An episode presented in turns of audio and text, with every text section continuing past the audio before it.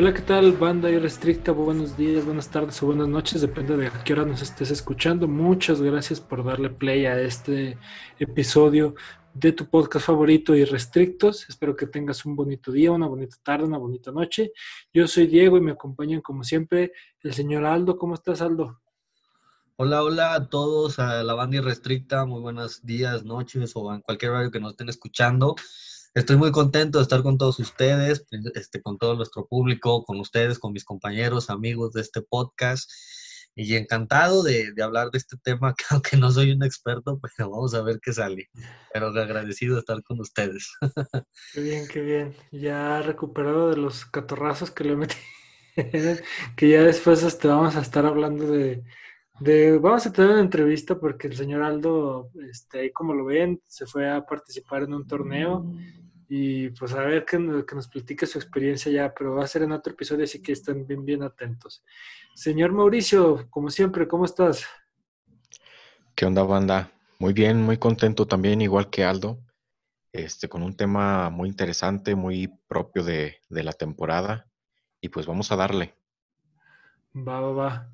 Y pues antes recordarles que por favor nos sigan a través de nuestras redes sociales, que nos sigan a través de Facebook, que nos sigan en Instagram y sobre todo nos pueden escuchar aparte en Spotify, en Anchor, Google Podcast y este obviamente en la plataforma que ustedes gusten, prefieren y manden, ahí nos van a encontrar.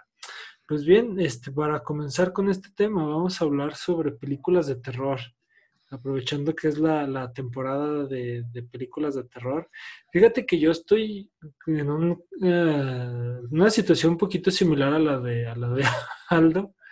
No, este, hace, antes no consumía muchas películas de terror. No, no soy un experto tanto en el género, pero sí ya este, le he empezado a agarrar como cierto gusto a las, a las películas de terror. Este, por ejemplo, una de las que más me encantan sería este, eh, Hereditary, The Witch o Midsommar, que se me hacen películas muy interesantes. Ah, Midsommar está muy buena. Midsommar está muy buena, sí. O sea, es una película muy, muy, muy... O sea, me gusta mucho cómo cambia los trópicos, pero antes de eso me gustaría que hiciéramos un análisis de por qué nos gustan las películas de terror, por qué creemos eh, nosotros que nos gustan las películas de terror. Pues mira, es que en realidad el amor por el cine de terror es una cuestión, digamos, entre el sufrimiento y el placer. Como, como es realmente todo el arte, como es todo el cine, como es todo, todo tipo de arte que te puedas encontrar, ¿no? La, trama, el, las emociones fuertes, el drama, nos atraen de cierta manera al, ser humano.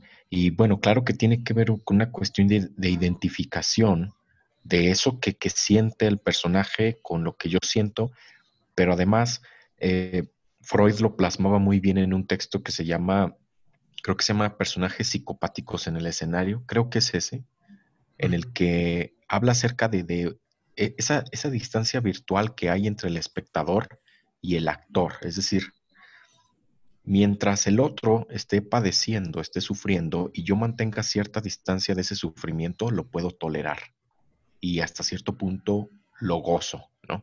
Esa es la cuestión interesante.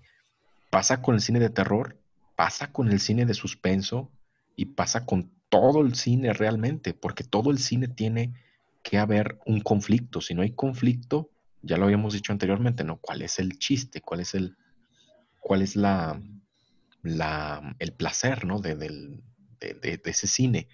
Entonces, con el cine de terror pasa lo mismo, pero fíjate que eh, hay algo que me parece muy interesante con esto del cine de terror y tiene que ver con cómo nosotros vamos al cine, a la pantalla grande, ¿no? A ver el cine de terror. Comúnmente no vamos solos, pero comúnmente el cine de terror tampoco es un cine donde llevemos a la familia, ¿no? ¿Cuál es la escena clásica cuando vamos al cine de terror? Pues la de que este, vamos con la pareja y se asusta y nos abraza y. Exactamente. Exactamente. Entonces, detrás de eso, la, cuestión es que detrás del, del, terror, de ese profundo terror que se ve en la pantalla grande, también hay algo de erotismo. ¿Por qué no pasa lo mismo? Por ejemplo, con las películas románticas no pasa lo mismo. No puede haber erotismo. Hay romance, más erotismo en el amplio sentido de la palabra no lo hay más que en el cine de terror. O por lo menos esa es mi perspectiva, ¿no? Yo tengo también muy buenas anécdotas de mis tiempos juveniles con el cine de terror y las mujeres. Y es una cosa deliciosa y es, es bellísimo. O sea, es una cosa deliciosa con el cine de terror. No pasa con ningún otro género. Es más, te puedo asegurar que ni siquiera con el porno. Eso ya son palabras mayores. Fíjate que eh, yo también pienso mucho en ese, en ese sentido de que el terror este, va más en un sentido propiamente en el sentido de la palabra literal masoquista, ¿no? O sea, de que nos gusta sufrir y disfrutamos de eso, pero también es como que el placer que hay después de, ese sufrimiento, ¿no? Que te genera como ese estado de, de, tranquilidad, de estabilidad, porque pasas por, por esa situación de terror y luego este, viene esta cuestión de, de, un, de, una, de una tranquilidad, o sea, de que ya pasó el susto, entonces viene como cierto placer de haber atravesado ese, ese estado de, de, miedo. Pero también es que, eh, o sea, hay personas que les gusta por esa parte, pero hay otras personas que también lo disfrutan mucho por, por la manera en que se construyen todas estas situaciones. Yo, viéndolo más desde un aspecto literario, pienso yo que las películas de terror y todo el material de terror es como el más complicado de escribir porque, vaya, muchas personas creen que puedes plasmar tus miedos a través de y puedes hacerlo y eso va a generar como terror en otras personas. Pero también necesitas tener un cómo y un, y un cómo hacer ese, ese momento de terror, cómo hacer eh, que la persona experimente miedo. Y es ahí donde entra lo, complicado, porque al final de cuentas eh, necesitas construir de manera inteligente todo ese terror que debe de, generarte a ti tensión, generarte a ti esa incertidumbre. Y es algo bien complicado porque este, hay cosas que, que no a todo mundo le genera este miedo, ¿no? Y pienso yo que por eso también en el cine de terror últimamente se, se va mucho por, por los jumpscares, los, los, sustos así baratones que uh, no, no, requieren mucha construcción narrativa, sino simplemente es mostrarte en la pantalla algo de repente y ya. ¿no? Pero Como necesitas... el, el, recurso de la música, ¿no?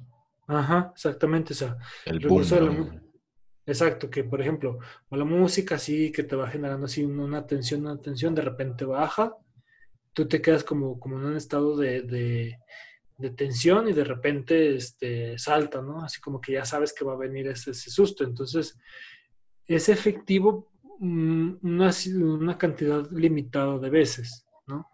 Y es un recurso muy fácil, pero hay otras maneras de construir terror y ahorita este, vamos a, a platicar al respecto de eso. No sé qué quieras opinar también tú, Aldo. Estás muy callado. Yo avisé porque dije, no, no soy un experto en, en, este género. La verdad, no, no soy muy dado a verlo. Sí veo algunas que otras películas, pero no, no soy muy dado. Este, primordialmente, ¿por qué nos gustan las películas de terror o a la gente que le gusta? Pues en el ámbito social, lo acaba de decir Mauricio, ¿no? Por la parte erótica, por la parte de conquista, ¿no? De que vas a lo mejor, no es tu novia, pero vas con tu amiga y se asusta y, ay, la, la, abrazas, ¿no? Como que te sientes el, el héroe de la, de la película. Pero también es la parte de como del martirio, ¿no? De querer ir a asustarnos, de querer ir a ver qué es lo que pasa, este, y después sales de las películas, sales bien asustado. Yo tengo la anécdota de cuando fui a ver la del conjuro, que salimos y estábamos en la madrugada, échense el rosario, ¿no? Porque tú sientes que, que se te iba a aparecer, ¿no? Esa es la parte también, ¿no? Que te, que te ayuda, este, las, las, películas de terror te mueven, ¿no? A pesar de que tú vas y las ves, pero el suspenso que las llena, el miedo, el terror que viven ellas, hace que las transportes al, a la vida diaria y dices, puta, güey, o sea, no quiero voltear porque siento que se va a aparecer este, la momia o algo, ¿no? O sea, es la parte también, este... Hay un... Ahora sí ya. Este... O sea, es, como un englobe social de, querer ser el héroe y también como que vivir esa, ese martirio del terror, ¿no? De, saber qué, qué, va a pasar, de las emociones al tope, de estar gritando, de, vivir la experiencia de, un cine de terror, ¿no? De, de, tener las palpitaciones al 100 porque pues no sabes qué va a pasar. O a veces ves las películas y dices, ay, pinche churros, va, a estar bien. ¿no? Pero cuando estás ahí dices, la madre, güey, o sea, sales así como que hasta temblando, ¿no? O sea, que este, el cine de terror es algo que te mueve las emociones al, al rojo vivo. Y pues al final de cuentas es como el ser humano le gusta, ¿no? Le gusta estar al, al, al la piel como lo dijo Mao, eso no pasa ni en las películas románticas, ni siquiera en las películas de acción. O sea, el, cine de terror tiene una peculiaridad que nos hace hasta salir temblando y hasta que te da miedo hasta ir caminando por la calle, ¿no? Que sientes que se te va a aparecer el chamuco en cualquier esquina. Bueno, sí, fíjate que voy a hacer un paréntesis. Este, pero por algo Aldo ya este, está, sigue soltero porque no ha aplicado la de Mauricio de a ver películas de terror con, con alguna pretendiente, ¿no? Y, no quiero hacerlo, ¿eh? ahorita me encuentro así. Bueno, también acá la, la, la, cuestión que mencionas y que es muy cierta es esto de que, de que, vaya, no sé, que gusta experimentar emociones fuertes, ¿no? algunos no tanto, otros este, más que otros. Y la verdad es que en esas situaciones de, de terror, pues pasa esto de que, por ejemplo, Mm, estamos, como decía Mauricio, estamos viendo una persona sufrir y estamos así como que de, ah, no manches, qué tarado, o sea, no manches, ¿por qué te vas cerrado? ¿Por qué se separan del grupo? ¿Por qué esto? Pero es porque tú estás acá, o sea, uno, uno dice como que observando de fuera como espectador, puede tener su opinión, pero ya en una situación así uno no sabe cómo reaccionaría, ¿no? O sea, por ejemplo, no pongamos una situación paranormal, pongamos, por ejemplo, un, slasher, ¿no? De, asesinos seriales, una cosa así. Entonces ahí, ahí sí como que si estás en una situación así como que un poquito más real, ahí sí cómo reaccionarías tú. Pero bueno, este... Ah, ya tenía una pregunta y si se me había, se me fue. Bueno, antes de, que continúes con, esa otra pregunta, Diego, fíjate que respecto a esto que estás comentando de, que nos gustan las emociones fuertes, ¿no? Hace unos años que se empezó a estrenar esta, esta película de Boraz, no sé si ustedes la llegaron a ver, que es más tirando lo que es el cine gore, ¿no? Ajá. No lo he visto, pero sí sé cuál es. Sí, sí. Eh, se, estrenó en una sala independiente en Aguascalientes. En ese entonces yo estaba viviendo todavía en Aguascalientes, ¿no? Y en las bolsas de palomitas ponían una advertencia, ¿no? O sea, la advertencia en las bolsas palomitas, en el Facebook, etcétera, era que este, se, abstuvieran este, personas de asistir, personas que, que padecieran enfermedades cardíacas, ¿no? O que las imágenes podrían provocar náuseas, vómito, etcétera, ¿no? Y lo curioso era que esa propaganda, lejos de desanimar o preocupar al público y no ir, era al revés, las salas se llenaban a reventar, o sea, algo de que a final de cuentas era una propaganda, o sea, no realmente la advertencia no era tanta, ellos sabían perfectamente, ¿no? Que el poner ese tipo de advertencias iba a llamar más la atención del espectador. Y así fue, ¿no? Pero la pregunta es ¿por qué? O sea, ¿por qué si esa advertencia casi de te vas a enfermar, te vas a poner mal, tanto nos encanta, ¿no? Pues yo pienso que va en lo mismo de que, por ejemplo, este, te dicen en una situación, por ejemplo, de nadar con tiburones, ¿no? en un arrecife. Mira, para esto es riesgo, no sé qué, no sé cuánto. Va a haber gente que lo va a hacer así exactamente, o sea, igual hay, este, están las llamadas conductas de riesgo en, situaciones, por ejemplo, como este, el consumo de sustancias y así, o sea, te lo advierten, o sea, tú sabes eso, pero tú quieres, este, de cierta manera, como experimentar ese riesgo pese a la, advertencia que ya tienes detrás. Aquí la cuestión es de que mm, es como parte también de lo que yo te decía, o sea, como de un masoquismo que tenemos detrás como de quererla este, sufrir o también de disfrutar como cierto placer morboso de, ese sufrimiento, ¿no? Este, y yo la verdad creo que, o sea, tanto como el cine de terror y, los deportes extremos tienen mucho en común en ese sentido, o sea, de que hay esas advertencias, ¿no? Y por ejemplo, en la película de, de o sea, yo también vi un montón de eh, esas promociones. Mm, no, la verdad nunca me bueno, no es que no me animara, sino simplemente no recuerdo por qué no lo fui a ver. Creo que no tenía dinero en ese entonces, no sé. Pero el punto es de que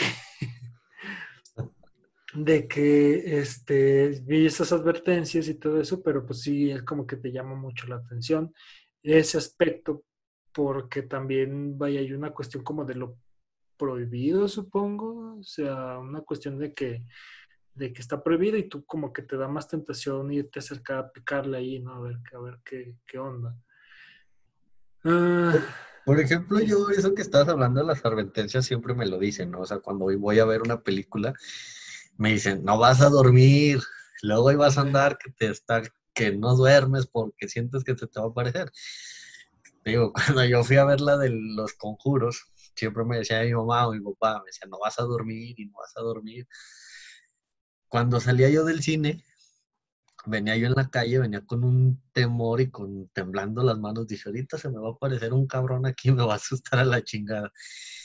Y, e, y era esa parte, ¿no? de, como dices, o sea, nos advierten, pero nos gusta vivir esa, esa adrenalina, ¿no? Esa parte de, del morbo, del masoquismo, lo traemos tan impregnado en el ser humano que nos, a pesar de que nos dicen, no vayas hacia allá, ahí vamos, ¿no? Porque nos queremos experimentar, o sea, siempre como ser humano traemos esa frase en la mente de que que no te platiquen, sino vívelo para que de verdad sientas, ¿no? Y a, pesar de que sea lo más peligroso del mundo, ¿no? O sea, siempre quieres experimentarlo y, nunca piensas en las consecuencias ni en los beneficios, simplemente lo, te avientas y lo haces, ¿no? Y al final de cuentas ya cuando tienes las consecuencias es cuando vienes a pensar. Es lo mismo en el cine de terror. O sea, en el cine de terror te dicen, Diego, no vayas a ver esa película porque no, no vas a dormir y ahí vas a andar que ahí va a estar rezando a las 2 de la mañana porque no duermes. o, vas a dormir con la, con la luz prendida porque sientes que se te va a aparecer.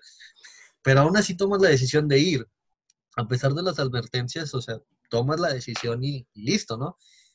Ya cuando sientes que te están jalando las patas en la noche a las 3 de la mañana y dices, ay, cabrón, ¿para qué fui, verdad? Pero es parte de la adrenalina del ser humano, ¿no? Es parte de la esencia.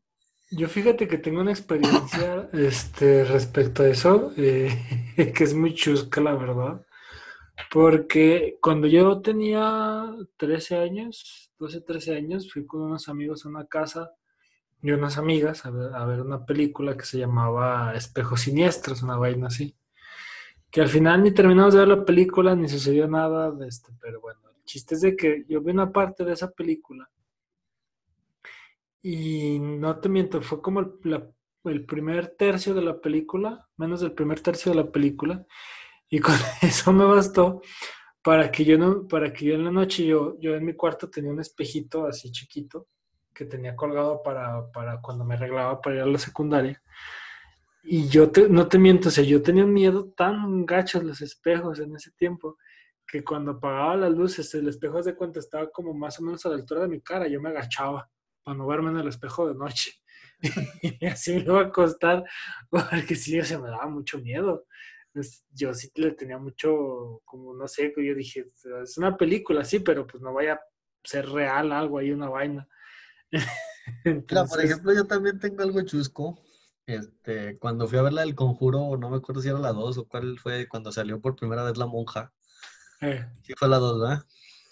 La, sí, la primera es de, de Anabel, ¿no? De la muñeca. Eh, es que es una trilogía, o sea, por ejemplo, siempre te dicen, no, tienes que ver primero Anabel y luego el conjuro para que le entiendas, ¿no? Pero por ahí va. Cuando sale la monja, pues, salimos del cine a las 11 de la noche y yo venía caminando y pues ahí estábamos, ¿no? Era lo que les comentaba de todos mis amigos en el grupo, estábamos, échense el rosario, mijos, porque no voy a dormir. Y ahí estábamos. Un día me meto a bañar, salgo, se me ocurre la brillante idea de no prender ninguna luz, apago las luces del baño, salgo del baño no quiere abrir la puerta porque el baño está en un cuarto. Y no quiere abrir y no quiere abrir y todo oscuro. Y yo de, no voltees, güey, porque se te va a aparecer la pinche monja. Y no voltees, y no voltees, y no voltees. Y yo estaba, y no voltees, porque va a estar atrás de ti, y ya la estoy sintiendo. Pues nomás en cuanto recuerdas algo corriendo a madres, que porque dije, ahorita se me va a aparecer y aquí me va a matar de un infarto. Hasta ese grado llegó la, la película del conjuro, este, cuando sale la monja, hasta ese grado la monja llegó a tener un, un espectro en mí, de dije, pues está atrás de mí, dije, ahorita va a valer madre, ahorita me va a chupar el, alma y adiós. Pero como el cine de terror, o sea, como las películas, a pesar de, porque hay una diferencia entre el terror y el suspenso, ¿no? Pues, pero como esas escenas te marcan, o sea, te marcan y dices, puta, güey, o sea, como en tu caso el espejo, ¿no?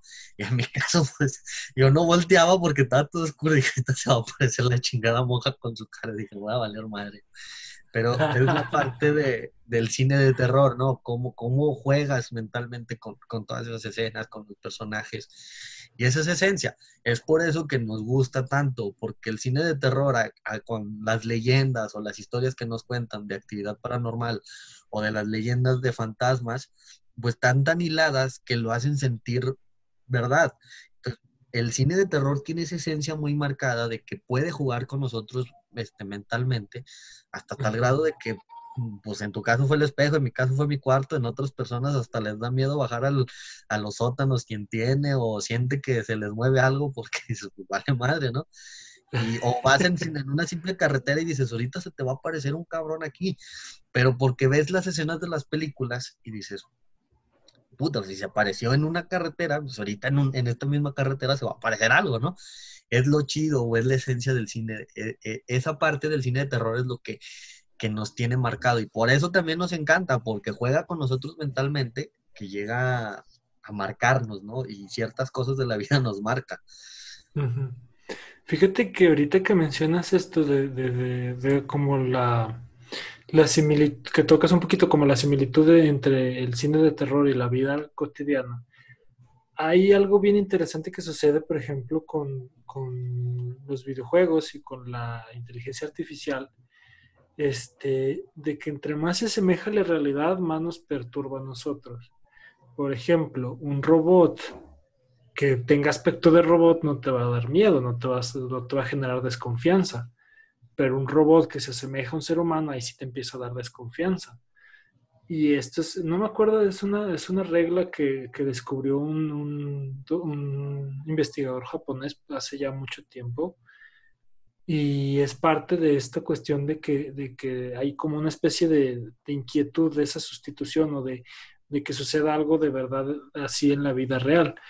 Y es bien interesante cómo, por ejemplo, creemos que el terror viene de, lo paranormal, pero a veces viene de las escenas más cotidianas, de las escenas más este, que nosotros identificamos como nuestro día a día.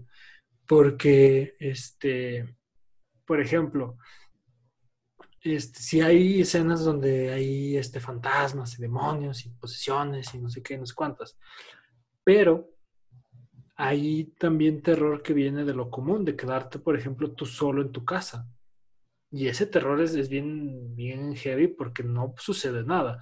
Tú aquí te estás haciendo, en tu cabeza te estás haciendo toda esa es una escena bien, bien terrorífica cuando pues, es simplemente un pasillo solito en tu casa, es tu habitación sola, es la oscuridad, pero tu cabeza es la que está trabajando haciéndote creer ese tipo de, de escenas perturbadoras. Y a mí eso también como que lo que más me llama la atención, o sea, cómo no te asusta algo paranormal, te asusta algo cotidiano, algo que tú identificas y que sabes que puede generar una situación de riesgo. Ahora, que también me surgió una pregunta que me gustaría discutir sobre, ahora ya, ya definimos el por qué nos gusta. Ahora, Mauricio, yo pienso que va a tener una respuesta bien concisa, pero no sé. ¿Por qué no nos gustan las películas de terror? ¿Por qué crees tú que no nos gustan? Pues creo que el, gusto se rompe en géneros, ¿no? Ah, creo que así como habrá personas que, serán más sensibles a ciertas, eh, ciertas situaciones, habrá otras que sí busquen esas experiencias fuertes, ¿no? Eh, me he topado, sí, hay mucha gente y por ejemplo, Aldo, lo que estaba mencionando Aldo me parece muy ilustrativo para, para señalar esto, ¿no? Hay personas que ven una película de terror y no duermen en tres o cuatro noches, ¿no? Y hay gente que ve una película de terror y al contrario, se apaga las luces, cuenta más historias de terror, es decir, hay, a lo mejor, por decirlo de un modo, una especie de umbral, ¿no? De la tolerancia de ciertas situaciones eh, de terror, ¿no? Eh, la, verdad es que no a todos nos dan miedo las mismas cosas. Y ese es el reto del cine de terror, ¿no? Tú ya lo habías dicho, Diego.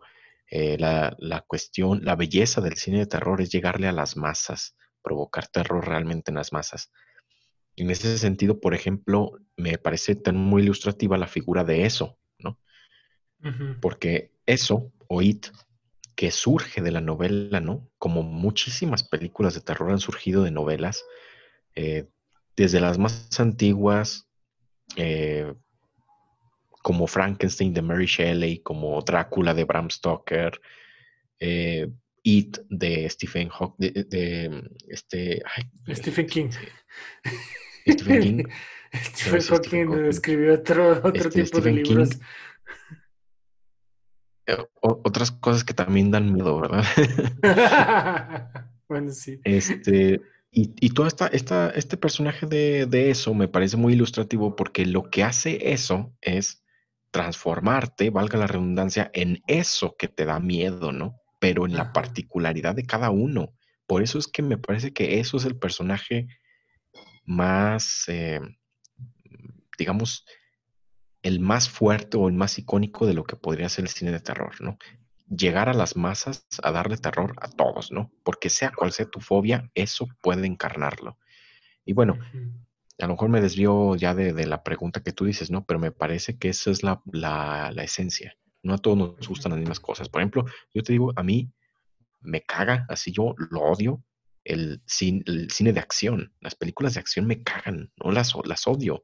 Es más, no iría, aunque me invitaran el boleto al cine a ver una película de, de, de, de este, ay, este pinche pelón que me cae bien gordo, ¿cómo se llama? Vin, Diesel. Una chingada a tu madre, me cae gordísimo. O una película de La Roca, ¿no? ¡Qué hueva! a mí el cine de terror, los thrillers psicológicos, este, el cine de suspenso, inclusive el cine romántico, eso es lo que me mama. Cine de acción de plano, no. Hay, hay, buen cine de acción, o sea, siendo francos, ahí, eh, ya depende de mucho de lo que ves, o sea, Sí, yo pienso que con tu ejemplo sí te fuiste muy por lo bajo. O sea... Otro también.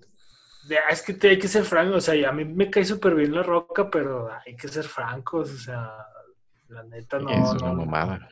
Sí, o sea, yo, yo vi esas películas eh, pero de esas veces que yo estoy así como de no tengo nada que ver, estoy aburrido y no quiero complicarme la cabeza, poner algo para posar la cabeza, me pongo a ver este Hobson Show, por ejemplo, de, este, de este La Roca Jason Statham, y es como de pausar mi cerebro y reírme a carcajadas del montón de tonterías que hacen, la neta, no te voy a mentir. Pero, por ejemplo, este, hay películas que a mí me parecen de acción muy interesantes por ejemplo, este, una muy divertida que yo recomiendo mucho es, este Nobody, este que sale este, el que hace de, de, abogado en, Breaking Bad, más que ahorita se me fue el personaje, ¿cómo se llama? Y eso ya es interesante. John Wick también es una película de acción, tiene sus clichés, pero es muy interesante. Ahora, volviendo a, lo, del, tema del terror, y es cierto que hay, cosas que sí nos producen terror y otras no. Por ejemplo, yo me acuerdo que hace mucho tiempo fui a ver una película de terror, de supuesto terror, que era de una pareja de ancianitos que, que recibían a sus nietos y que los abuelitos se comportaban de manera rara y no sé qué, no sé cuánto. Yo te juro que, o sea, yo, yo las primeras horas sí las sufrí porque sí era como el suspenso, porque la, abuelita que parecía poseída y no sé qué. Yo sí estaba de, no manches, esta película. Después, este, yo, yo recuerdo que después yo me salí riéndome a carcajadas. yo, pues esa película, este, no la, la, no la sufrí, la disfruté después porque, o sea, salían cada estupidez que a mí se me hizo bien chistosa. Y lo curioso del caso es que era de este M. Night, Night Shyamalan, eh, ese compa, que es este de origen hindú, indio. Y, o sea, la, primera parte se me hizo muy de terror, de terror, o sea, sí me estaba este, asustando. Pero ya la siguiente se me hizo muy cómica y, de plano, o sea, no, no, conecté, no conecté con esa parte de, de terror de, esa película, ¿no? Pero el punto aquí es de que em, también hay, habemos personas que, por ejemplo, disfrutamos otro tipo de cine, ¿no? No necesariamente este, disfrutamos de, un cine tan, tan sapiencial y vemos películas simplemente para entretenernos, ¿no? O sea, vemos más el lado del entretenimiento. Que también el terror... Todo tiene que ser intelectual, ¿no? Ajá. Y es que también el terror tiene, tiene esa parte, fíjate, es bien chistoso porque el, terror, hay el terror que te pone a pensar, te pone así como de, ah, caray, ¿qué, está pasando aquí? Pero hay otro terror que es bien simple y bien ñoño y bien aburrido, bien estúpido a más no poder. Este, te puedo poner varios ejemplos. Yo, yo, yo tuve una temporada que sí empecé a ver películas de terror, pero cada una se me hacía súper cliché, súper aburrida, súper... Pues que por ejemplo, todas las del conjuro, Anabel y todas esas jaladas son el cliché, o sea, es lo mismo. O sea, nada más es pura música de, suspenso, pero en realidad de trama, bueno, a mí se me hace muy pobre, muy escaso, ¿no? Pero sí estoy de acuerdo contigo, o sea, sí hay, digamos que un cine más palomero, ¿no? Y un cine más culto, por decirlo de un modo, ¿no? Por ejemplo, también hay unas sagas de películas que sinceramente nunca les he entendido porque siempre salen con un trama diferente. las noches del, de la noche del demonio, ya ven que sale una y luego como que la desfasan a otro tiempo más atrás y, no sé si las hayan visto. Las he visto, pero no es como que un terror así como que diga, me voy a asustar, ni, nada, de eso. Pero nunca le entiendes el, la, la, pues que pues son secuelas o trilogías o como quisiéramos ver, nunca le entiendes, o sea, porque primero te pasan este, que la 1. Ah, está muy ambientada al siglo XXI. Luego te sacan la 2 y está muy ambientada al 99-2000. Luego te sacan la 3 y resulta, o sea, nunca le encuentras así como que la seguidilla. Y también es un terror muy ñoño, como te lo acaban de decir. hablando así de por qué no me gustan las películas de terror, no es porque yo me asuste, sino por ese tipo de cosas. No, porque no soy muy dado a, como no le entiendo, a las secuelas o a todo ese tipo de cosas, pues digo, pues ¿para qué, no? O sea, realmente no, no es me llamar. Las veces que he ido a ver las películas de terror es por seguir al, por no quedarme ahí en la casa, ¿no? Es como de, ah, pues vamos a desaburrirnos. Realmente las de a, un terror que, o sea, bueno, no sé cómo ustedes lo vean, pero como que les pegándole al suspenso, no, no, no tanto el terror. Las que sí me gustaron, este, fue la de It, sea, ahí sí tiene una trama interesante, tiene este, cosas así, pero no es como que, bueno, para mí no es un terror así muy fuerte, sino sería como un suspenso, ¿no? De, decir qué va a pasar aquí, qué va a pasar acá, y hay, güey, aquí va a aparecer, ¿no? Es como que más te tiene atrapado en el hecho de, del suspenso, de, de que dices qué va a pasar o cómo va a actuar, ¿no? Por ejemplo, hay unas películas que no tengo el nombre, sinceramente, pero este, son europeas trata de un grupo de chicos que se van a grabar a un hospital psiquiátrico, no sé qué, donde aparecen gente y no sé qué tanto. Y resulta que pues se fueron muriendo en el, en el, en el proceso, se fueron matando porque pues psicológicamente, de hecho es de, yo creo que va a ser de las tuyas, ¿no? Porque trama mucho en lo, en lo psicológico, en lo, o sea, porque de repente entre sus mismos compañeros empiezan a matar. Y luego hay una parte en donde que salen del, del, hospital, regresan al hotel, pero se meten al elevador y resulta que nunca salieron. O sea, como que estaban soñando, no sé qué, y se empiezan a matar. Ya al último la película sale nada más dos o uno, no recuerdo cuántos, pero están chidas en esa parte, son secuelas, o sea, porque se vuelven a meter y no sé qué tanto. Pero es como terror, pero a la vez suspenso, pero es una forma como de, de, psicológicas, y, o sea, mentales, porque te atrapan en ese aspecto de cómo para sobrevivir se empiezan a matar, se empiezan a volver locos, este, y, como que todos los espectros no, no sabes. Y eso, esas películas sí me gustaron. Pero la realidad es que yo por ese sentido no veo películas de terror, o sea, porque no les entiendo, porque la trama a veces es muy ñoña, porque luego dices, a esto vine y de repente he pasado películas que me quedo dormido. hay, gente que, es así. Por ejemplo, este, hablaban de cuál es su género. Por ejemplo, mis géneros son la acción, este, las bélicas, este, un poquito comedia. Yo soy más este tipo de cosas. Algo como tú dijiste que mega odio son las películas románticas me han llevado a verlas y es como de puta madre, vine a ver un Martín. Uy, no, aquí ya vas a, vas a salir de pleito. Otra de las películas que se me hizo muy sosas y todo, que la vi, fue la de Persepolis. Dije, ah". ah hijo del señor. Está bien. ¿Cuál dijo? ¿Persepolis? Persepolis, es que es una película que a mí me gusta mucho. A mí también me gusta mucho, de hecho. No se crean, no, para cerrar a Diego. No, pero ese es el motivo por, el cual a veces la gente no ve las películas de terror. No es porque le asusten las cosas, simplemente porque a veces no les llama la atención por las tramas, ¿no? Porque, por ejemplo, en su momento salió que Anabel tenías que verla de no sé qué película para que entendieras toda la sinergia de, del conjuro, de Anabel, de la. como dices tú, ¿no? Ah, a veces, igual, también este son hasta estrategias este, comerciales. Ajá.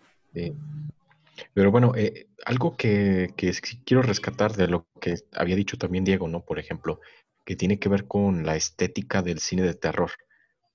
O sea, lleva una, una cuestión ambiental muy interesante, muy, muy, muy bella, se me hace muy, muy padre, y que ha marcado, digamos, también eh, muchísimos hitos alrededor de lo que es el terror en, en todas las formas, o sea, en toda, toda la vida, ¿no? Eh, una que me parece muy interesante, no sé si la hayan visto porque es súper viejísima, es de los años 20, inclusive de las primeras películas de terror, y un clasicote que es Nosferatu, ¿no? Uy, sí, sí, Nosferatu, que, que, hace alusión a, bueno, se lo fusilaron a, al Drácula de Bram Stoker, ¿no? Pero ya desde ahí, o sea, tú piensas en cine de terror y se te vienen imágenes de Nosferatu, ¿no? Sí. Y, eh, todo el ambiente oscuro, bueno, además de que la película, pues obviamente en blanco y negro y todo, ¿no? Pero marca una cuestión bien interesante. A mí las películas que verdaderamente me gustan en el cine de terror, y no es porque me causen terror como tal, sino por la belleza estética y argumentativa, etcétera, es el cine justamente en blanco y negro de terror.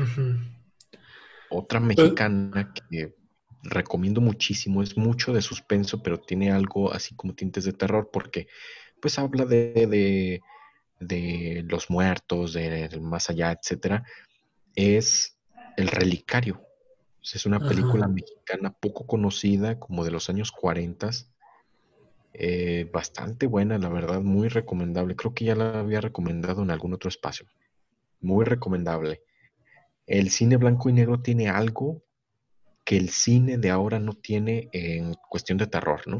Es que el blanco y negro le daba un ambiente muy tétrico. No sé qué piensan ustedes.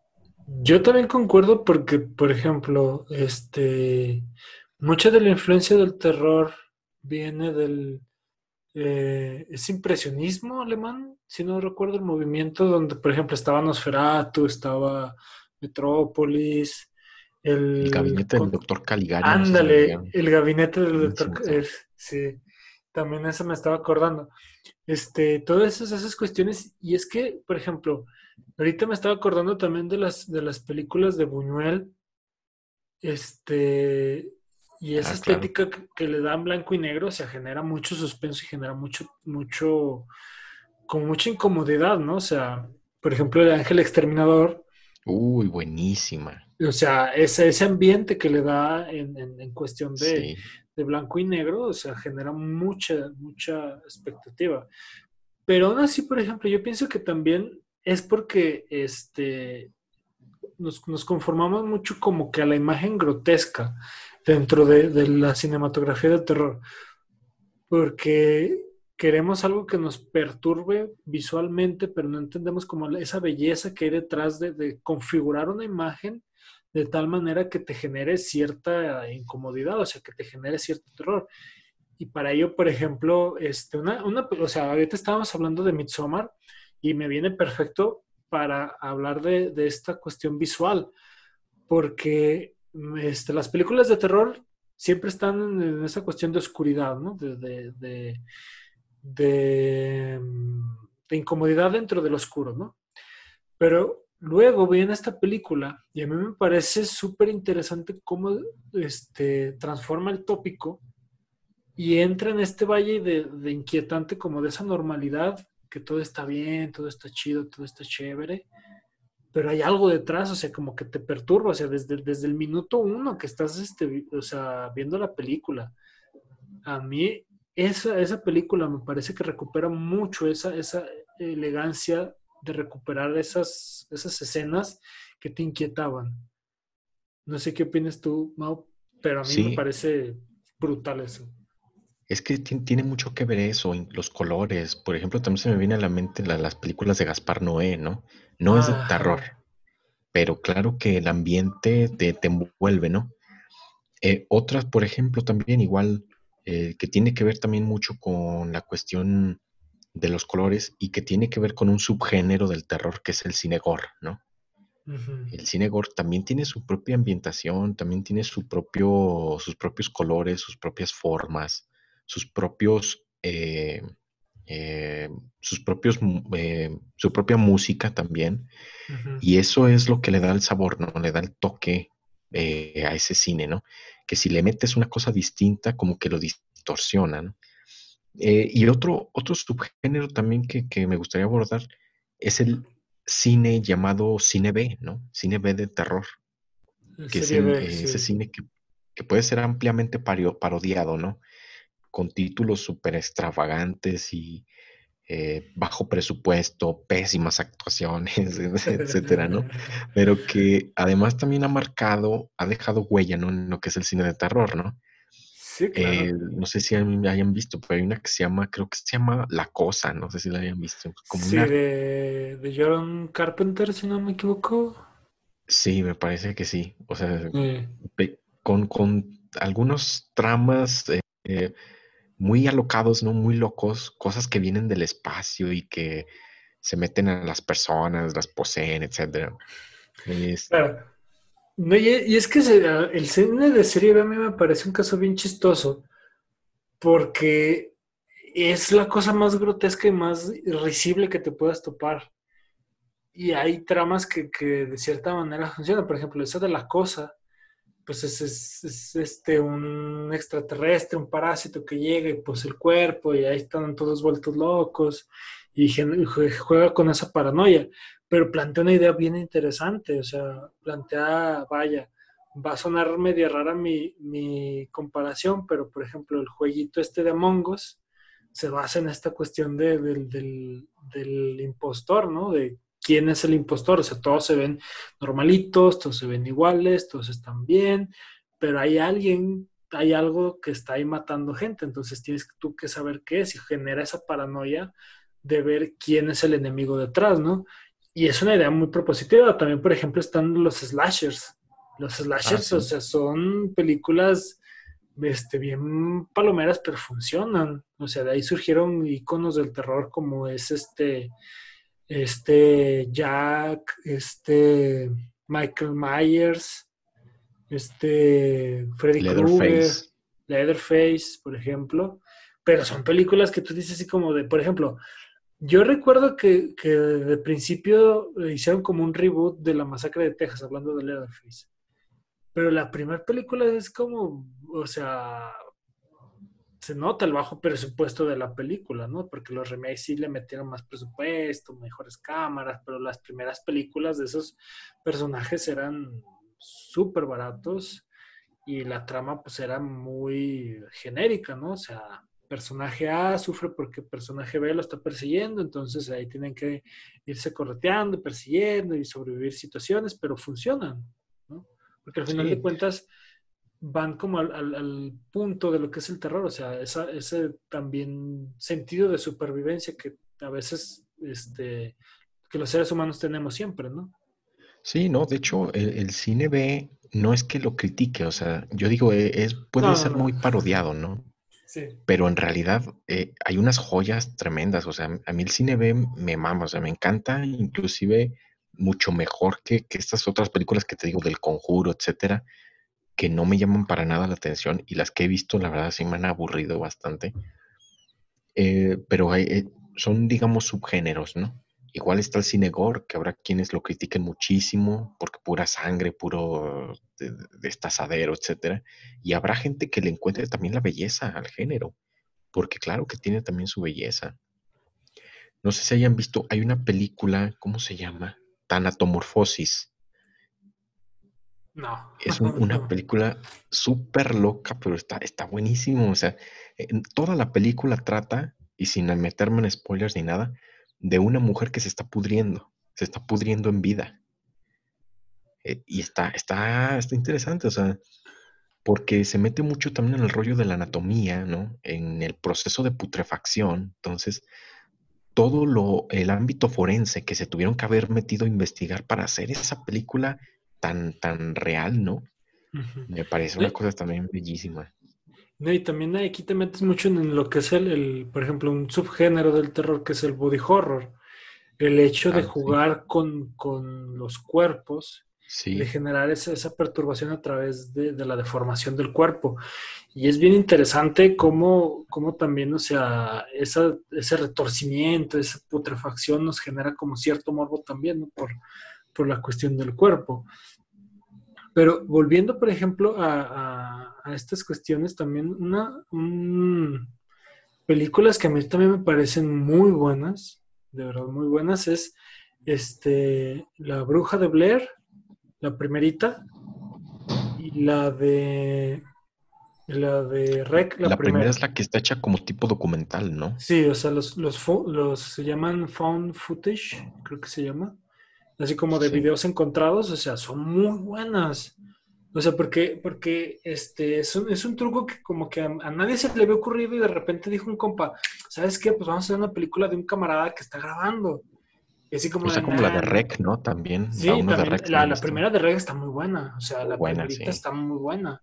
Porque ese juega con ese suspenso y, o sea, y el final a mí me encanta de esa película porque juega con, como con ese misterio, porque al final tú te quedas como con la duda así de si, era verdad la bruja, no era verdad, qué pasó, qué onda, y te genera como esa incertidumbre, pero toda la película te trae así como de agarrado, amarrado, y es como de bien padre, o sea, me, gusta cómo hace que te, te, interese la historia, o sea, tú no sabes nada, empiezas a conocer los personajes, pero ahí estás pegado, o sea, y es una película de muy baja calidad, supuestamente, pero este, juega con eso y juega como con la, visión de la cámara, o sea, porque este, pienso yo que el cine siempre se enfocó como en mostrar, en mostrar siempre, ¿no? Para que te generara algo.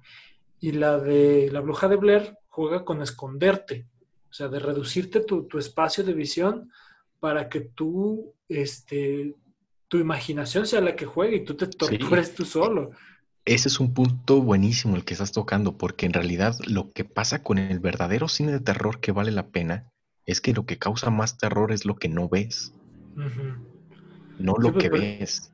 Por ejemplo, está la, mítica frase de, Alfred Hitchcock que decía así de yo te puedo mostrar en una escena que están dos personas comiendo y te pongo abajo una bomba, ¿no? Entonces yo te muestro el plano y tú ya estás ahí este, viendo este, todo el plano. Pero puede ser enfocarte primero en unas este, personas comiendo y después ver bajar así como para que tú veas este y, para que no veas esa explosión, o sea, para que no veas la bomba, simplemente cuando explota y te genera como, como esa incertidumbre. Entonces, yo no sé cómo no se nos ocurrió hablar ahorita de Hitchcock, o sea, eh, traemos este tema y hasta el final hablamos de Hitchcock cuando, o sea, debería ser el primerito, o sea, es el, el chido, referente. los pájaros Psicosis, no mames. Este sí, psicosis. Psicosis es, yo pienso que la película que todo mundo que, quiere ver películas de terror buenas debe de ver. Psicosis es como que, o sea, es imperdible, la verdad. Sí. O sea, porque Hitchcock, Hitchcock eh, manejó mucho estas, estas emociones como negativas del ser humano, ¿no? O sea, el cine venía con una, es este, vamos a llamarlo como una rosadez así de muy bonito, muy todo. Y Hitchcock fue de los primeros que dijo, no, o sea, hay que empezar a torcer un poquito más este, al, ser humano y ver como su faceta más mala, ¿no?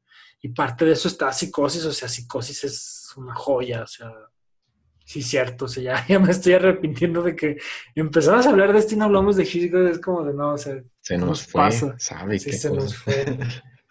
Este, o por ejemplo también hablar de, Stephen King, de sus adaptaciones, de Kubrick, de Kubrick también podemos hablar de Kubrick y El Resplandor, este, pero pues sí es cierto, se nos, se nos pasó. Mm, y ahora, este, también una película que me gustó mucho, hablando de esto de, de ocultar cosas, es la de Babadook, no sé si la has visto. Ah, sí. Fíjate que no me gustó. ¿No te gustó? A mí no me gustó. No manches. Se me hizo muy simple, o sea, y como que esta cuestión del cuento infantil, no, no, no me gustó. A mí me gustó mucho porque me gustó sobre todo la cuestión de torcer ese miedo infantil a un ser imaginario. O sea, todos de niños como que hemos experimentado esos miedos a un ser imaginario pero aquí, o sea, incrementa y crece y a mí me pareció como un concepto bien interesante. Este, el hecho de, transformarse. Mucho, de mucha ficción, o sea, demasiada ficción. Siento que para que, para mí personalmente, no te lo digo en mi punto de vista personal, pueda ser mm, realmente terror, tiene que haber algo de, realismo. Y es lo que hace, por ejemplo, Hitchcock, ¿no? Igual a lo mejor dirás, no, los pájaros es una mentada de madre. Pero ¿quién te dice que no pueda pasar, no? O sea, buen punto, sí, o sea, los pájaros están, pero sí tienes como ese elemento realístico. Elemento de la, de la realidad, claro. Pero, por ejemplo, este... No, pues sí, es que sí tiene razón, o sea, la, la cuestión del, del ritmo como que sí influye. Pero es que a mí me sigue pareciendo una, o sea, yo me voy más por la idea original no tanto por cómo la construyen. A mí la idea me, encanta, o sea, el hecho de que, de que tomes un cuento infantil, un miedo infantil y lo transformes de esa manera y generes como una paranoia que no solamente, o sea, empiezas como con el niño y terminas como con la mamá y es como de, ¿qué está pasando? A mí me gusta esa, esa, torcedura que hacen con, eso, ¿no? El concepto de, de, la paranoia no solamente de un niño, sino también del adulto. Y te iba a mencionar otra, pero ya se me olvidó. Digo la memoria ya muy, te digo ahorita con la memoria bien dispersa. Bueno, pues yendo con este orden de ideas de los subgéneros del terror, ¿no? También está el, terror de ciencia ficción, ¿no? Que ahí también, bueno, eh, una que me, me, parece a mí muy buena son las que son estas de... Mm, ay, ¿cómo se llaman?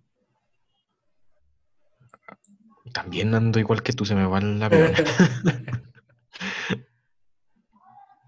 este, no, se me fue, se me fue de plano. Maldito Alzheimer, ¿verdad? Pero este género de, ciencia ficción en el terror me parece tan muy interesante porque sí se, es algo que también se, se, empieza a alejar de nuestra realidad inmediata, ¿no? Para ir, llevarnos, por ejemplo, a un futuro. Ah, por ejemplo, Alien, ¿no? Alien, sí. Me parece, es un cine también muy interesante de algo que ya se puede escapar un poquito de nuestra realidad objetiva y llevarnos a una posibilidad del futuro, ¿no? O de una posibilidad a partir de la, de la, de la ciencia ficción, ¿no? Sí, fíjate que este, yo pienso también que la primera, es que en, en, las sagas de terror siempre la primera es la buena y la siguiente ya es como de basura total, ¿no? Ah, sí, sí, sí, sí. Este, pero la primera proponía muy buenas ideas y, por ejemplo, a mí siempre se me ha quedado el logo de, de en la soledad del espacio nadie te puede escuchar gritar. Y es como de, ah, su máquina. Eso está cabrón, sí. Sí, o sea, esa frase, o sea, te resume toda la película y aparte es bien al clavo, o sea, juega con esa, esa idea de, de la soledad, pero a un nivel... Esa angustia. Ajá, a Claro. nivel cósmico, o sea, si de literal estás solo, o sea, en una casa, en medio de la nada ahora le va, pero pues sabes que hay civilización más adelantito. En la inmensidad del espacio, ahí quién sabe qué te vayas a topar y si te vas a encontrar con otro ser humano, ¿no? Y, es, y eso es bien heavy, ¿cómo, cómo logra eso? Pero ya las demás, es que cuando, pienso también que, por ejemplo, en las películas de terror, cuando ya intentan explicar más el lore, intentan profundizar más, es cuando pierde esa incertidumbre, porque lo que genera incertidumbre es el hecho de lo desconocido, pero ya cuando empiezas a conocerlo y a, y a meterle más capas de profundidad y así, es cuando pierde esa- ese impacto. Sí, y siempre pasa, o sea, tú puedes ver cualquier Sí. película de terror y las secuelas ya es como de... ah, Sí, es cierto, suele, suele pasar, ¿no? Y es que a final de cuentas, si algo llega a encantar, ¿no? En una primera vez, las segundas veces no siempre son ya, ya tan buenas, ¿no? Como que se pierde algo de esa emoción. En realidad no es que la película sea mala, la secuela sea mala. Muchas veces es una cuestión de nosotros mismos, ¿no? Pues pasa realmente con toda la realidad humana, ¿no? Pues sí. Me parece. Pero bueno, pierde la emoción, ¿no? sí, pero ya vamos a ir cerrando con esto. Sí, porque Y- luego nos vamos, ¿verdad? Sí, no, vamos como Gordon Tobogán Nos y colgamos. tiene, tiene que ir a hacer sus, sus, este, deberes. Yo también tengo cosas que hacer y tenemos que ir cortando, pero ¿cuál sería tú la película de terror que recomendarías para, para que la gente tiene que ver obligadamente? Pues mira, yo soy muy nostálgico y muy viejito en cuanto a mis gustos. Tengo alma de viejo, así que yo recomendaría todas las de Hitchcock, definitivamente.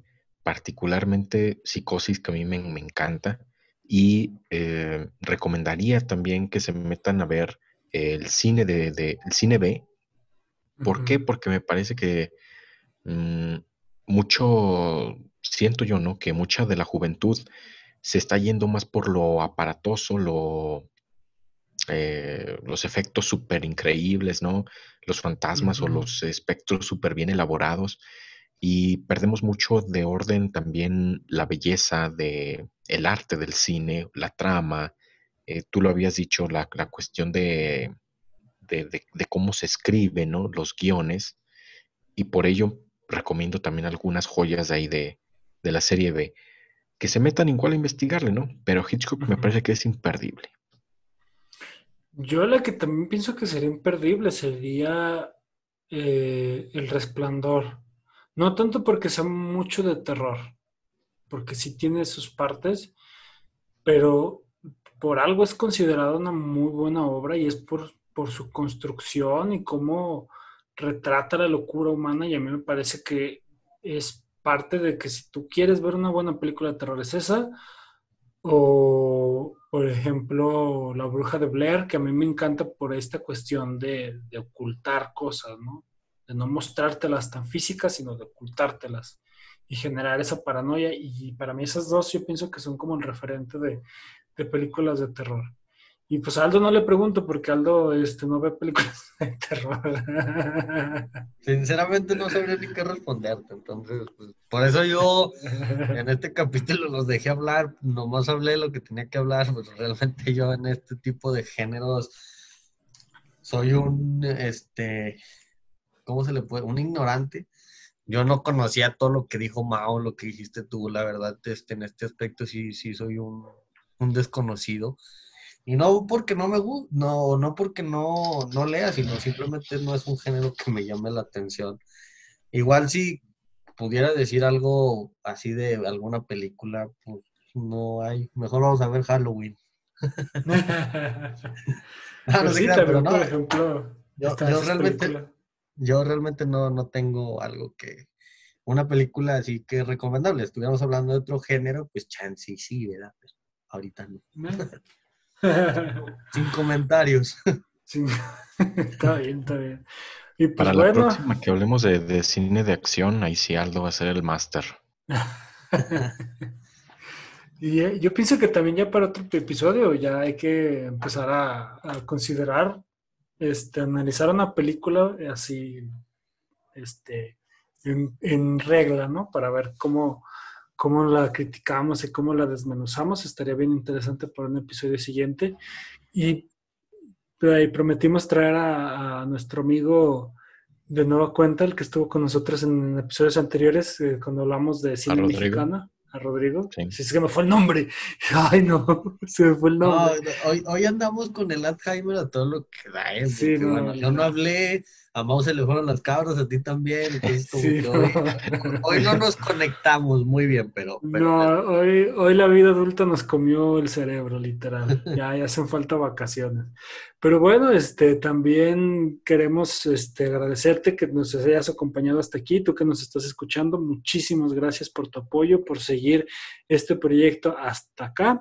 Y pues nada, te esperamos el, la siguiente semana con otro episodio más de Irrestrictos. Muchísimas gracias. Ten un bonito día, una bonita tarde, una bonita noche y hasta la próxima. nos vemos.